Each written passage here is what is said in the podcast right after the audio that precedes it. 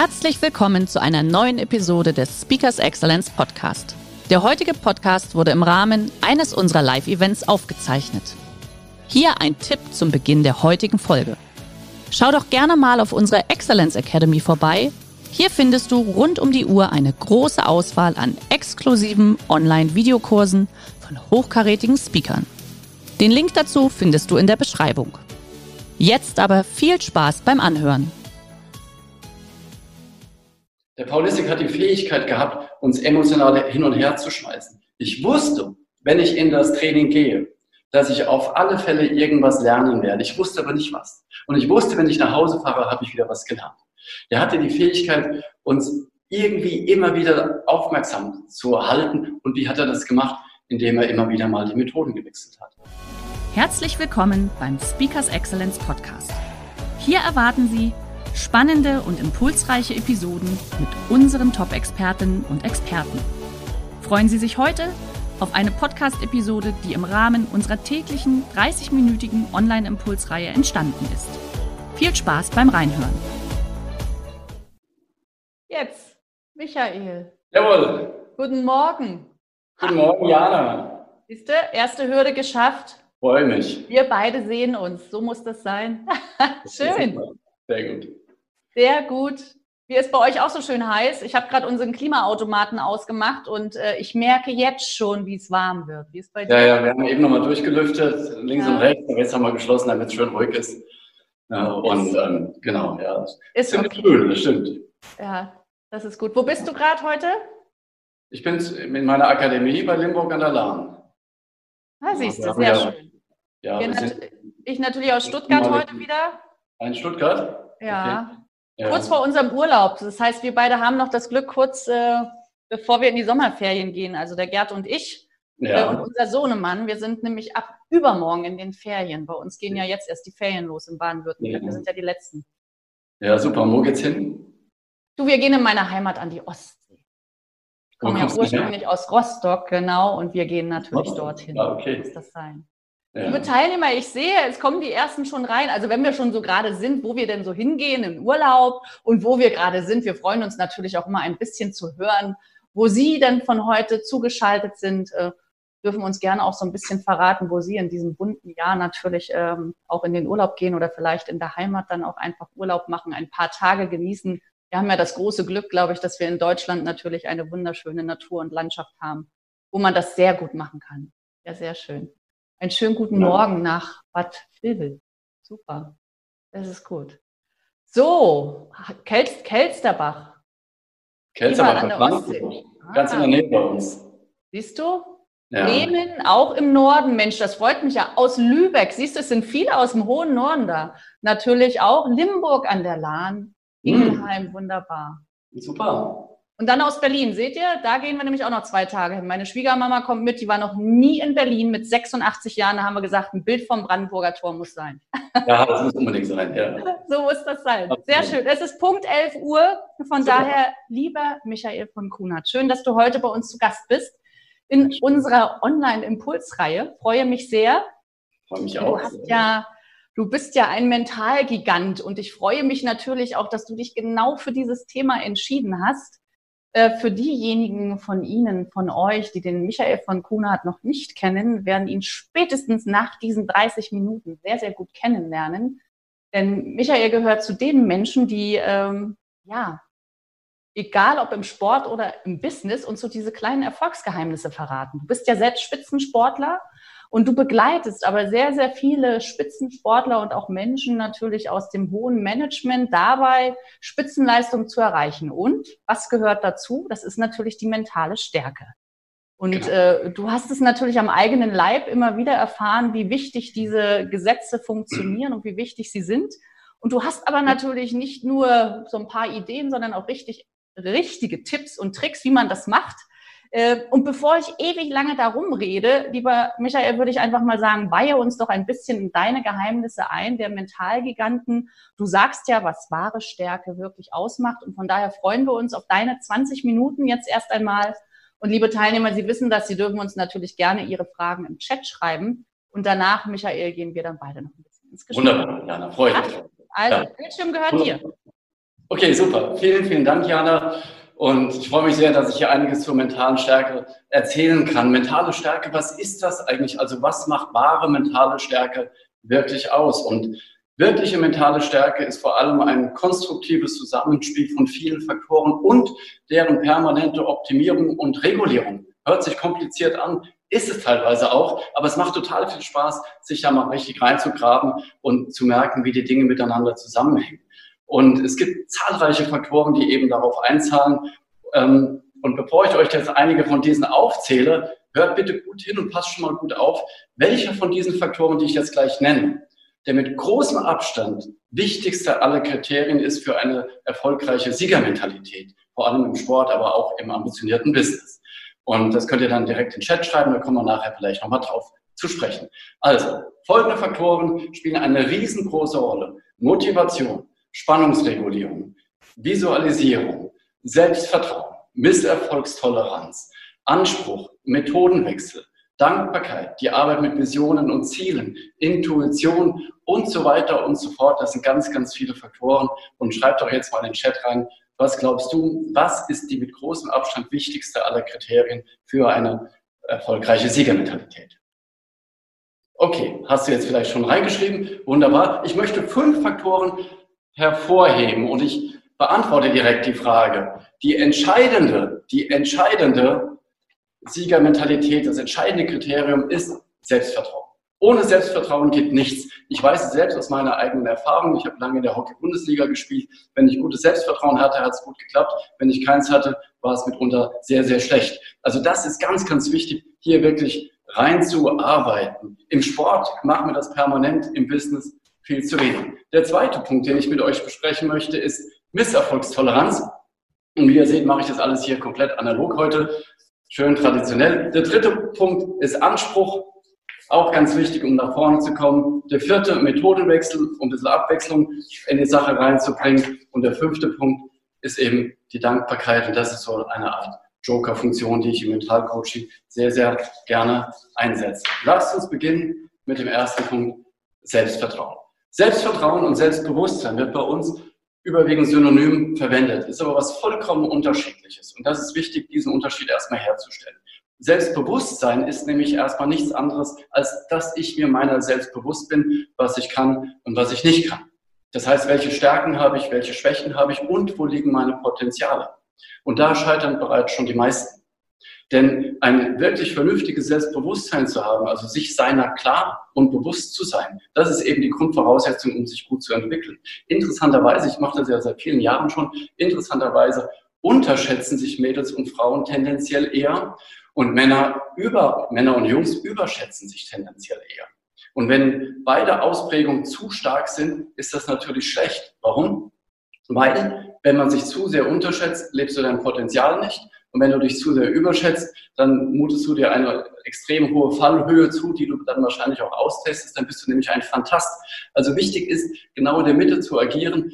Aber in Bezug auf Entwicklung und in Bezug auf ähm, ja, nach vorne kommen, ist es prinzipiell natürlich vorteilhaft, sich ein bisschen mehr zuzumuten, als man eigentlich kann, denn das ist die Entwicklung, die uns dann nach vorne treibt. Wir müssen immer ein Stück weit, ich sage, ins unbekannte Land, um uns zu entwickeln. Und Muhammad Ali, das, den habe ich hier, eine kleine Leseprobe habe ich hier mal mitgebracht. Muhammad Ali, der hat das als Strategie gemacht und hat am Ende seiner Karriere, hat er gesagt, er hat dieses ganze, diese ganze Show, die er gemacht hat, er hat gemerkt, dass es ihn stärkt. Und er hat eine Riesenklappe gehabt. Er hat natürlich auch viel geliefert, keine Frage, sehr viel geliefert. Aber für ihn war es gut, wirklich diese Show zu machen. Das hat sein Selbstvertrauen gestärkt. Also er hat geguckt, wie kann ich mich weiter nach vorne bringen? Und er hat das als Strategie gemacht. Also ähm, zu sagen, I'm the greatest of all time, was er dann im Grunde, Grunde genommen ja auch ein Stück weit war, denn er wurde ja vom Internationalen Olympischen Komitee zum Sportler des Jahrhunderts gewählt. Also er war natürlich schon herausragend. Aber nochmal, diese Klärung des Selbstbewusstseins und damit in Einklang kommen, das ist wichtig, um, und jetzt kommen wir zum Selbstvertrauen, um auch ein wirklich gutes Selbstvertrauen zu entwickeln. Wenn wir uns dann selbst vertrauen können, weil wir uns ja dann unserer auch selbstbewusst sind, dann haben wir wiederum eine gute Voraussetzung, mit einem klaren Selbstverständnis in die Welt zu schreiten. Das heißt, im Selbstverständnis ist meine Selbstwirksamkeit abgebildet, da sind meine Werte drin, da ist meine Ethik drin, da ist mein Charakter abgebildet, da ist auch eine mögliche Botschaft, die ich habe, die ich in die Welt tragen will, da ist die Mission drin, wofür stehe ich denn überhaupt morgens auf. Und wenn ich das habe, dann entwickelt sich daraus der Selbstwert. So. Und dann haben wir eine wunderbare Kette durchlaufen. Selbstbewusstsein, Selbstvertrauen, Selbstverständnis, Selbstwert. Und gleichzeitig haben wir zu wissen, dass wenn Selbstwert eben nicht vorhanden ist oder das Gegenteil von Selbstwert ist Minderwert und Minderwert wiederum ist die häufigste Ursache von negativer und destruktiver Kommunikation. Also achtet drauf, einmal, was ist mit eurem eigenen Selbstwert, dass ihr da die Entwicklung entsprechend vorantreibt, aber was ist auch mit den Leuten um euch herum los? was ist in euren Teams, im Business, im Sport, in der Familie, dass man jeweils in den Selbstwert hinein entwickelt, dann hat man eher Ruhe im Karton und es macht auch mehr Spaß.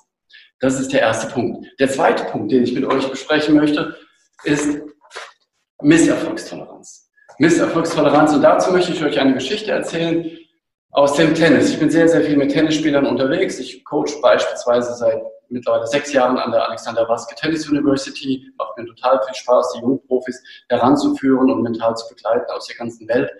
Und aus dem Tennis habe ich folgende Geschichte für euch. Ähm, es ist ja so, dass wir teilweise mit Scheitern Schwierigkeiten haben. Und folgende Geschichte löst das vielleicht ein Stück weit auf. Novak Djokovic, der aktuelle Weltranglistenerste im Tennis, war auch bereits 2015 schon Weltranglistenerster im Tennis. Und er hatte bis dahin alle großen Turniere der Welt gewonnen, nur ein Turnier nicht. Vielleicht schreibst du mal im Chat rein, wenn du weißt, welches das war. Und die richtige Antwort ist French Open. Die French Open hatte er bis dahin nicht gewonnen gehabt. Er stand zweimal im Finale und ist zweimal gescheitert. Ihm stand immer der Nadal im Weg und Nadal, das als kleine Randbemerkung, der zwölfmal dieses unglaublich anstrengende Turnier gewonnen hat, insgesamt mittlerweile. Das ist für mich eine der größten Sportleistungen überhaupt, quer durch alle Sportarten. Aber zurück zum Jahr 2015. Jetzt hat er Djokovic den Nadal im Viertelfinale geschlagen und gewinnt gegen Murray im Halbfinale und steht im Finale und spielt gegen Wawrinka aus der Schweiz. Und Djokovic ist haushoher Favorit. Und wie geht's aus? Er verliert. Und ein paar Wochen später ist Wimbledon das bedeutendste Tennisturnier der Welt und er spielt gegen Federer, Tennislegende aus der Schweiz. Federer spielt herausragend gut und wie geht's aus? Djokovic gewinnt. Also das Finale in, bei den French Open hat er verloren, er hat verloren und in Wimbledon gewinnt er. Und dann kommt ein englischer Journalist auf ihn zu und sagt, Herr Djokovic, sagen Sie mal, als Sie in Paris verloren haben, hat Ihnen das nicht wehgetan? Und da sagt der Djokovic, das hat mir nicht nur wehgetan, das hat mir das Herz rausgerissen. Und dann sagt der englische Journalist, ja, aber um Himmels Willen, wie haben Sie es denn fertiggebracht, nur wenige Wochen später hier in Wimbledon so herausragend gut zu spielen? Und dann sagt der Djokovic, wissen Sie, wenn es eine Sache gibt, die ich im Sport gelernt habe, dann ist es die, wenn du scheiterst, wenn du verlierst, dann musst du die Dinge hinter dir lassen. Dann sage ich, okay, das haben wir schon mal gehört, stimmt. Und dann sagt er, und du musst nach vorne schauen. Ja, stimmt, haben wir auch schon mal gehört. Und dann sagt er etwas, und das ist total bedeutungsvoll, und dazwischen musst du dich so schnell es geht erholen und das kann ich besonders gut. Und wir Sportler denken ja immer an Bilder und ich habe mir da ein Bild zugemacht und das möchte ich mit euch mal anhand des Flipcharts zusammen vervollständigen. Also nochmal. Djokovic hat in Paris gegen den Afrika das Finale verloren. Er hat es zum dritten Mal verloren. Kann sein, dass ich vorhin gewinnt gesagt habe. Er hat es verloren. Drei, zum dritten Mal hintereinander hat er seinen großen Traum nicht gewonnen. So, nicht erreicht. Jetzt gehen wir dieses Turnier mal durch. Positives Ereignis, negatives Ereignis, T, die Zeit. Jetzt spielt er in Paris das Turnier, gewinnt die erste Runde, zweite Runde, dritte Runde, Achtelfinale, Viertelfinale, Halbfinale, er steht im Endspiel und jetzt geht der ganze mentale Krempel los. Jetzt verliert er zum dritten Mal und kann seinen Traum nicht erreichen. Was würde ein mental starker Sportler jetzt zu sich sagen? Ein mental starker Sportler verhält sich so wie Djokovic. Und was der genau macht, das sage ich euch gleich. Aber was würde ein mental schwacher Sportler denn jetzt machen? Ein mental schwacher Sportler würde sich negativieren und würde sagen, das gibt's doch gar nicht, wie konnte das schon wieder passieren? Und Wimbledon klappt wahrscheinlich auch nicht. Am besten höre ich direkt auf. Und wenn ich das auch hier ein Stück weit überziehe, ich sage euch, ich habe diese Leute gesehen, ich habe die Sportler gesehen, die in der Tat sich so in den Keller gequatscht haben, weil sie eine Sache, die sie unbedingt erreichen wollten, nicht erreicht haben. Für die meisten von uns tritt jedoch irgendwann der Selbsterhaltungstrieb ein und setzt ein wir sagen, komm ab nach oben, setz dir ein neues Ziel, setz dir ein neues Ziel und irgendwo scheint auch schon wieder die Sonne. Die Frage ist nur, wo machst du das? Gehst du den ganzen Weg runter bis hier unten hin? Oder gehst du da oben rein wie der Djokovic? Und was liegt zwischen hier und da? Was liegt dazwischen? Zum Mitdenken? Ja klar, Zeit. Zeit, in der sich ein mental schwacher Sportler schlechter redet, als er ist. Zeit, in der sich ein mental schwacher Sportler negativiert. Und Zeit, in der sich ein mental starker Sportler bereits weiterentwickelt und nach vorne schreitet. Und das ganze Ding habe ich Djokovic-Effekt getauft. Das ist der Djokovic-Effekt. Und er wird auch in meinem Buch erscheinen, das am 7. Oktober rauskommt. Und dann schenke ich mal ein Exemplar und bedanke mich für die Inspiration. Denn eine Profikarriere, das müsst ihr wissen, dauert ungefähr 10 bis 15 Jahre. Und wenn ich hier runtergehe, dann muss ich ja den ganzen Weg auch wieder hoch. Ich bin ja nicht, wenn ich unten bin, direkt schon wieder schnell oben und gut drauf. Das heißt, dieses Spiel, wenn ich das gut mache, dann kann ich zwei bis drei Jahre an Entwicklungszeit gewinnen. Und das ist der entscheidende Unterschied oder einer der entscheidenden Unterschiede, warum bei gleichen Voraussetzungen manche Sportler erfolgreicher sind als andere, weil sie sich einfach schneller wieder nach oben bringen. Im Grunde genommen ist es nichts anderes als Resilienz. Resilienz wurde ja auch schon ein paar Mal hier in den Webinaren besprochen. Ich möchte es trotzdem noch mal kurz ansprechen, weil es so unglaublich wichtig ist. Und Resilienz kann man sich ganz gut vorstellen als oder äh, für sich auch erläutern als Widerstandsfähigkeit durch Elastizität, durch geistige Elastizität natürlich, aber auch durch körperliche Elastizität. Und stellt euch mal vor, ich wäre ein Grashalm und von hier kommt Druck, es kommt Wind. Was passiert? Der Grashalm biegt sich zur Seite, vielleicht auch noch an der Achse, um so wenig wie möglich Angriffsfläche zu bieten. Und wenn der erste Wirbel vorbei ist, richtet der Grashalm sich unterrichtet der Dinge wieder auf und steht unversehrt an derselben Stelle wie zuvor und unverletzt. Wäre der Grashalm starr, würde er brechen. In einer Kommunikation sind beide Positionen starr, bricht mindestens eine, meistens sogar oder oft sogar beide. Deswegen ist gerade dieses, dieses Zu- und Abgeben auch in der Kommunikation unglaublich wichtig. Hinhören, zuhören und dann sich entsprechend mitteilen. Und so ist es auch in der resilienten Haltung. Und Resilienz, so wie ich es gerne vermittle, hat sieben Säulen. Sieben Säulen, die ich euch gleich hier frei mache und runterziehe. Und diese sieben Säulen sage ich euch aber schon mal, sind erstens Optimismus, dass eine Sache generell irgendwie gut weitergeht.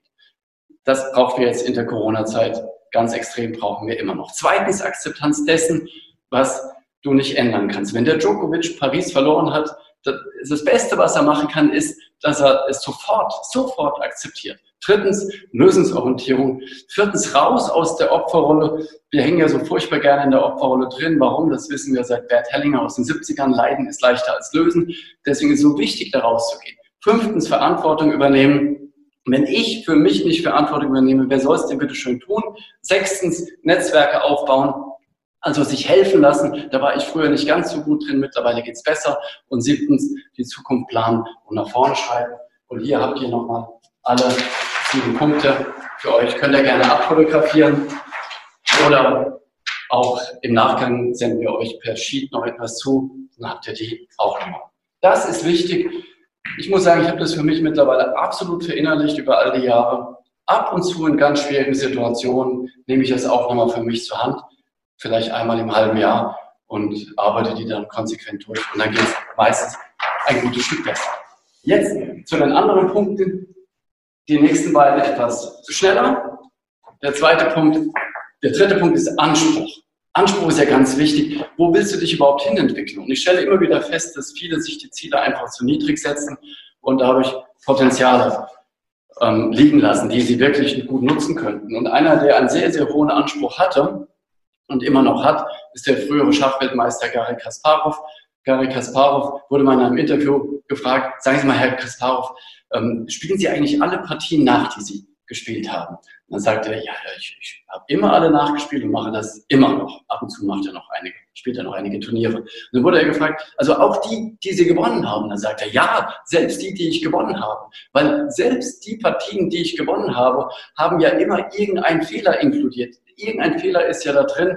Und ich habe die Partie ja nur deswegen gewonnen, weil der Gegner den letzten Fehler gemacht hat. Aber es ist unheimlich wichtig herauszufinden, was ich dann in einem früheren Stadium der Partie vielleicht nicht so gut gemacht habe, um es vor dem Gegner herauszufinden. Denn er, der verloren hat, der wird auf alle Fälle analysieren und grübeln und gucken, wie kann er an den Kasparov ankommen beim nächsten Mal. Deswegen ist es wichtig, einen Schritt dann wieder äh, voraus zu sein und es eben früher zu finden und dadurch wiederum auch Entwicklungszeit zu gewinnen. Das ist das erste Statement. Und das zweite Statement, was ich euch mitgeben möchte, ist, Gary Kasparov hat nicht nur gesagt, ich möchte gewinnen, sondern er hat gesagt, ich will gewinnen, ich will der Beste sein und zwar mit großem Abstand. Und das ist auch nochmal stark. Das ist wirklich stark. Also probiert das mal für euch. Vielleicht macht ihr das ja auch, aber nehmt euch mal raus zu sagen, ich will der mit Abstand Beste oder die Beste sein in der oder der Sache. Und das erlaubt einem auch nochmal wirklich tolle Dinge zu erreichen. Also ist auch das Thema Selbsterlaubnis in dem Fall auch ganz wichtig. Und wenn wir mal zum Fußball gucken, es gibt einen Verein in der Bundesliga, das wisst ihr alle, der seit Jahrzehnten diesen Anspruch hat. Natürlich spreche ich von Bayern München. Wir haben seit Jahrzehnten den Anspruch, immer oben zu sein. Wie kein anderes Team in der Bundesliga und sie sind ja auch immer oben.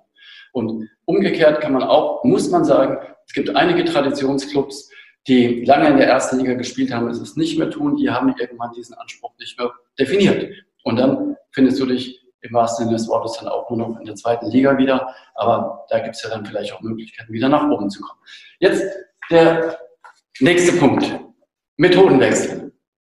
Ich habe immer sehr, sehr gerne Hockey gespielt und habe 15 Jahre in der Hockey-Bundesliga gespielt. Ich hatte das Glück, in einem sensationellen guten Team zu spielen, was einen sensationellen guten Trainer hatte. Und ich spreche von meinem damaligen Heimtrainer, sein Name ist Paul Lissek. Und Paul Lissek wurde dann später auch mit Deutschland Olympiasieger. Er war danach noch in einigen Nationalmannschaften als Trainer aktiv. Er war in Australien, in Südkorea, in Malaysia, in China. Im Grunde genommen konnte er fast überall hingehen, wo er, wo er hingehen wollte. Und ich habe mich durch das, was ich heute so mache, habe ich mich gefragt, ein Trainer ist ja auch eine Führungskraft.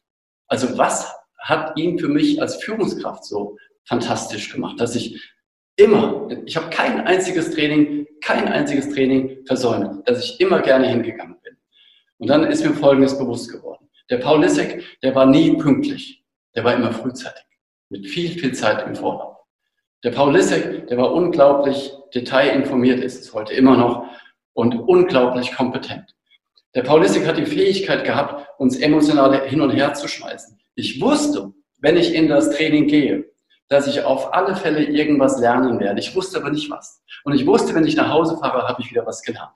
Der hatte die Fähigkeit, uns irgendwie immer wieder aufmerksam zu halten. Und wie hat er das gemacht? Indem er immer wieder mal die Methoden gewechselt hat. Er hat beispielsweise Spielzüge aus anderen Sportarten bei uns in das Feldhockey implementiert. Das sind Spielzüge, die werden heute noch im ganzen Welthockey gespielt, obwohl es jetzt schon einige Jahre zurückliegt, dass er das übertragen hat.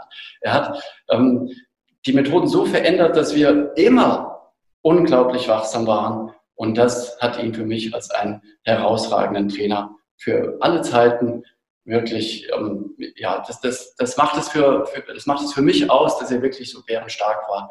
Und wir brauchen Inspiration, wenn wir uns entwickeln wollen und dauerhaften Erfolg haben möchten. Und dass wir damals das beste Team in Deutschland waren, ist vor allem sein Verdienst, sage ich nochmal klipp und klar.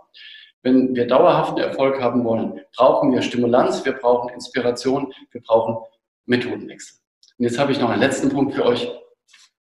Und das ist ja so etwas wie mein Lieblingspunkt und auch eine Art Joker. Dankbarkeit. Ich bin ehrgeizig, positiv ehrgeizig, wie ich hoffe, und versuche es entsprechend zu sein und habe Freude an der Entwicklung.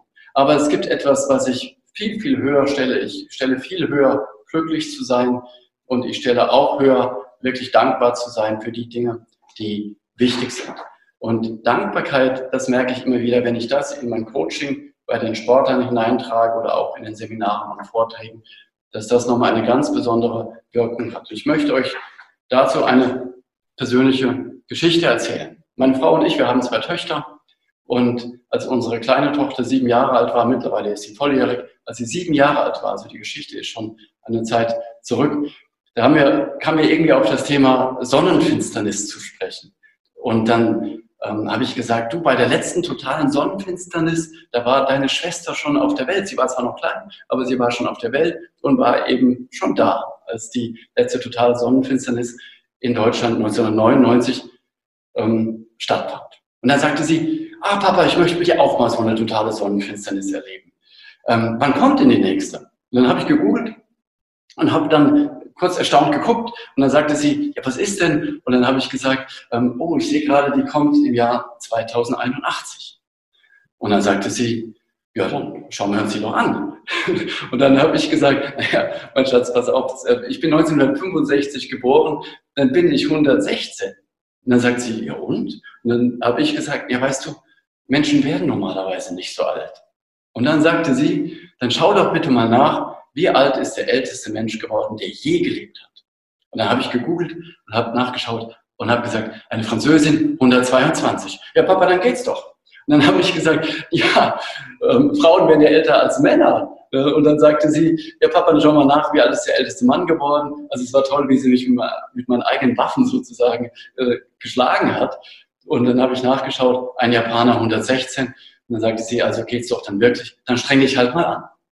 Und in dem Moment ist mir eine Sache sehr bewusst geworden. Und die hing mit einem Ereignis zusammen, was einen Tag vorher geschah. Einen Tag vorher kam eine Führungskraft aus Köln zu mir, ein, ein Manager, den ich sehr, sehr wertschätze, ein toller, toller Mensch und positiv und immer entwicklungsinteressiert.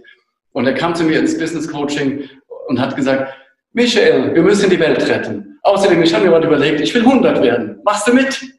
Und da musste ich lachen, aber ich fand das toll. Und ich habe mich mit diesem Aspekt, lange am Leben zu sein und auch das Leben zu nutzen, schon lange, schon oft beschäftigt. Und in dem Moment, als meine Tochter mir das dann sagte, da kam das dann verstärkt zusammen. Und dann habe ich ihr gesagt, also mein Schatz, 116 ist echt knackig. Ich weiß auch nicht, ob ich 100 schaffe, aber ich verspreche dir, dass ich alles dran setze, dass ich die Voraussetzungen überhaupt erstmal herstelle, möglichst alt zu werden und möglichst lange mit dir und mit all den Menschen, die wir lieb haben, zusammen auf der Welt zu sein.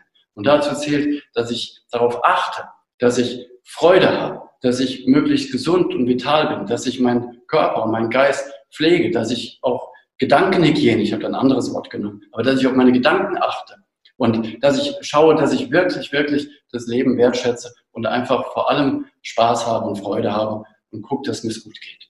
Und sollte ich 100 schaffen, dann besprechen wir uns bitte nochmal neu. Sollte ich es nicht schaffen, dann weißt du und ich, dass es Dinge gibt, die wir zu akzeptieren haben.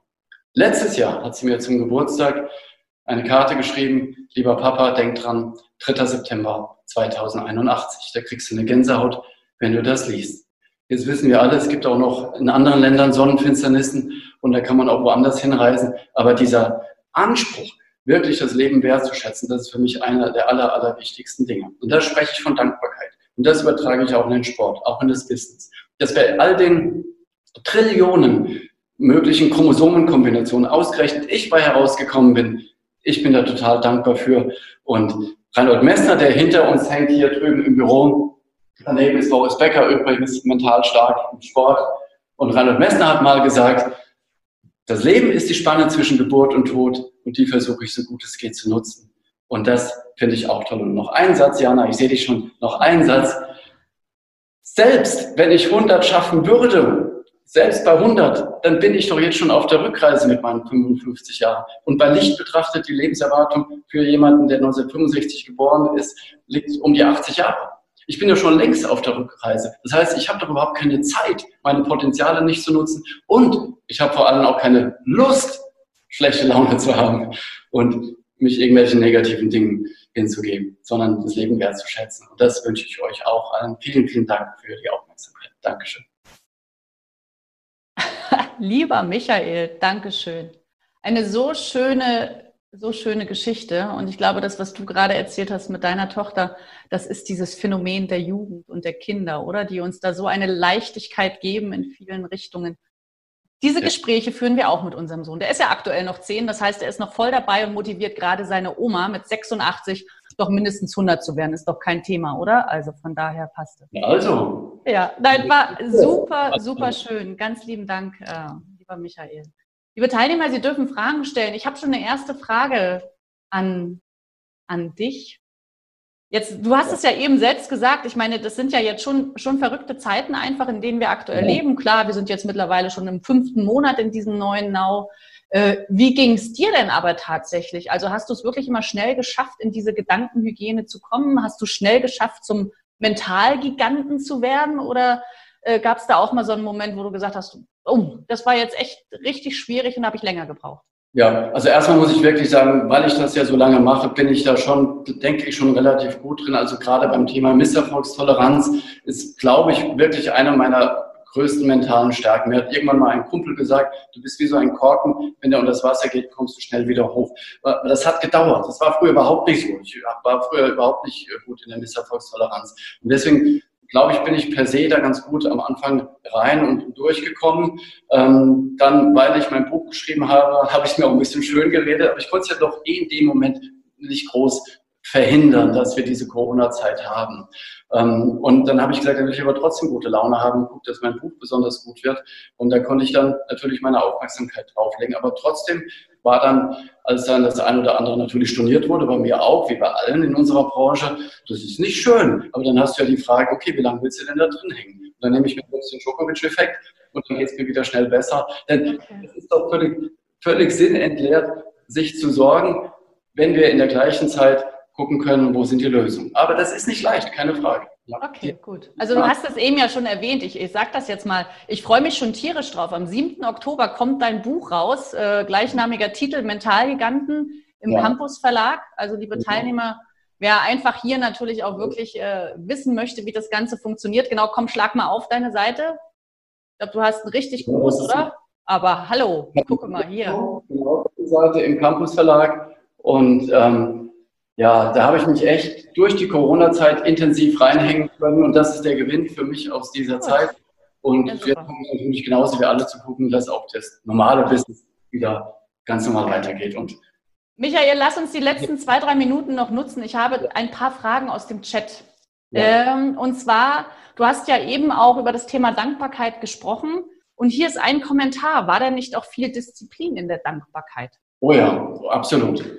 Das ist eine, das ist eine sehr gute Frage. Ähm, emotionale Disziplin. Ja, sehr viele emotionale Disziplin ähm, und auch, ist auch die Fähigkeit, Dinge wegzublenden. Also, wir haben ja immer die Wahl, Dinge zu bewerten. Und ich kann natürlich viele Dinge schwer bewerten und schlecht bewerten. Ich kann aber auch die Dinge anders bewerten. Das ist natürlich das typische äh, Glas halb leer, halb voll Prinzip. Aber diese, diese Dankbarkeit, sich auch wirklich zu sagen, ich sage mir das auch. Ich sage mir das im Auto, ich sage mir das ich sage mir das immer wieder.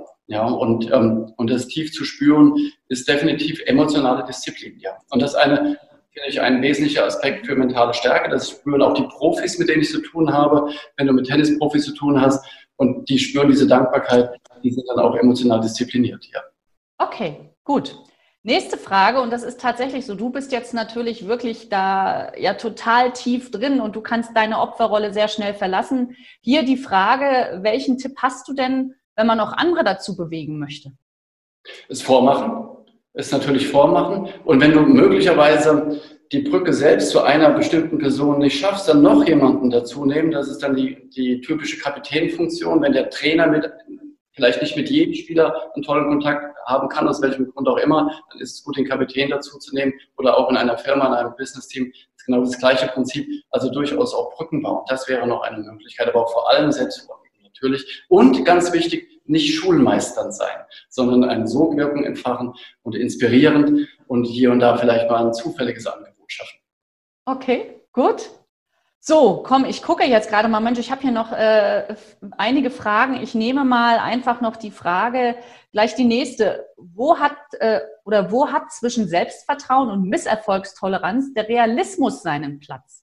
Ja, hat sehr viel Platz. Das hängt auch sehr viel mit der Kritikfähigkeit natürlich dann zusammen und sich äh, vernünftig und gesund zu reflektieren und auch dann die Dinge anzuerkennen, die wir vielleicht zu entwickeln haben. Definitiv. Okay. Also Realismus ist ein wichtiger Aspekt. Aber im Zweifel nochmal trau dir in Zweifel ein bisschen mehr zu, deswegen brauchen wir unbedingt Mut, um Okay. zu schalten. Gut. Und dann lass uns auch die letzten zwei Fragen noch kurz nehmen. Ich finde das ja immer so wertvoll, dann auch einfach. Wie kann ich in jeder Situation, unabhängig von der Umgebung, dankbar sein und werden? Ich würde mir erstmal diesen Anspruch in jeder Situation nicht unbedingt nehmen. Den würde ich nicht, nicht unbedingt äh, so hochsetzen. Es können ja ganz, ganz schlimme Situationen passieren, wo du in dem Moment gerade mal vielleicht nicht den Fokus hast, äh, jetzt ausgerechnet sofort dankbar zu sein. Ich würde eher, ähm, ich empfehle eher, möglichst schnell wieder dankbar zu werden, indem du dir einfach dessen bewusst bist, wofür du dankbar bist. Mir hilft immer wirklich dieser Blick nach vorne oder auch diese begrenzte Lebenszeit und oder wir schauen auch gerne zu dem Anfang hin, dass ich überhaupt auf der Welt bin. Ich, das meine ich ganz aus tiefer Überzeugung. Ich bin total dankbar dafür, überhaupt auf der Welt zu sein und meine Potenziale leben zu dürfen und gestalten zu dürfen, solange ich noch gesund bin. Dafür bin ich sehr, sehr, sehr, sehr dankbar. Okay. Und dann nehme ich auch noch die letzte Frage vom Konstantin. Ist alles von der Persönlichkeit abhängig oder wie kann ich mich motivieren, mehr zu wollen? Die, Person, die Persönlichkeit ist ja auch entwickelbar. Das allererste ist mal der Entschluss. Und ähm, das merke ich immer wieder mal in, in den, in den Coachingsitzungen oder in den näheren Gesprächen, die ich ansonsten habe, ähm, dass häufig der Entschluss nicht da ist. Es ist also ist, keine, ist kein Commitment zu sich selbst, sondern man sagt, ach, ich würde mich ganz gerne mal mehr motivieren, aber es, oder es wäre schön, mich mal mehr zu motivieren. Aber es ist doch was anderes zu sagen, ich entschließe mich ab sofort, mich mehr zu motivieren. Folgendes sind meine Maßnahmen dafür. Maßnahme eins, zwei und drei. Und dann entschließe ich mich gerne auch, wenn du das mit der Persönlichkeit verlinken willst, meine Persönlichkeit zu entwickeln. Und das ist eine never-ending Journey und ich empfehle das, Wunderbar. den letzten Atemzug fortzuführen. Sehr schön. Lieber Michael, ganz, ganz lieben Dank für diejenigen von Ihnen, von euch, die sagen, wow, Mensch, das hat mich wirklich total beschäftigt, dieses Thema mental gegangen. Und das sind ja wirklich so diese Geheimnisse. Michael und sein Team, ihr macht ja regelmäßig auch entsprechende Seminare, ihr bildet ja auch entsprechend aus zu Mentalcoaches. Also da natürlich einfach auch den Kontakt über uns gerne zu Michael suchen oder einfach mal schauen. Sie bekommen natürlich wie gewohnt auch alle das Nachmailing, äh, wo wir auch nochmal so ein, ihr habt, glaube ich, so einen kleinen One-Pager hast du gemacht, oder? Genau. So ein paar Also Tipps. Es sind ein paar Sachen dabei, genau. Gen- Genau, so ist es. Also von daher lassen Sie es auf sich wirken, gehen Sie nochmal in sich. Lieber Michael, dir ganz, ganz lieben Dank äh, für deine Inspiration und Impulse am Morgen. Hat, hat mir viel Spaß gemacht und liebe Ja. Teilnehmer, ich glaube, wir schauen einfach mal so ein bisschen wieder voran. Lieber Michael, wann sehen wir uns wieder live? Wir wissen es im Moment noch nicht, oder? Wir lassen uns überraschen. hoffentlich bald. Hoffentlich bald. Und natürlich sind auch Vorträge von mir über Speakers Excellence Aber buchbar. hallo. Auch mal erwähnen. Ich freue mich über unsere tolle Kooperation. Hoffentlich bald wieder. Habt ihr erstmal einen schönen Urlaub. So ist es, genau so ist es. Aber du siehst ja auch das Online-Format ist das eine, eine schöne Überbrückungszeit und ich denke, wir gewinnen in dieser Zeit natürlich alle gemeinsam. Wichtig ist, dass wir gesund und munter bleiben. Ja. Ich wünsche allen einen schönen Dienstag. Äh, Michael, gute Zeit. Bis bald. Danke. Danke. ebenso. Ciao. Tschüss. Schön, dass Sie in diese Podcast-Episode reingehört haben. Weitere Informationen zu unseren Expertinnen und Experten finden Sie in den Shownotes. Wenn Ihnen unsere Podcast-Reihe gefällt oder Sie haben Wünsche und Anregungen, freuen wir uns auf Ihren Kommentar.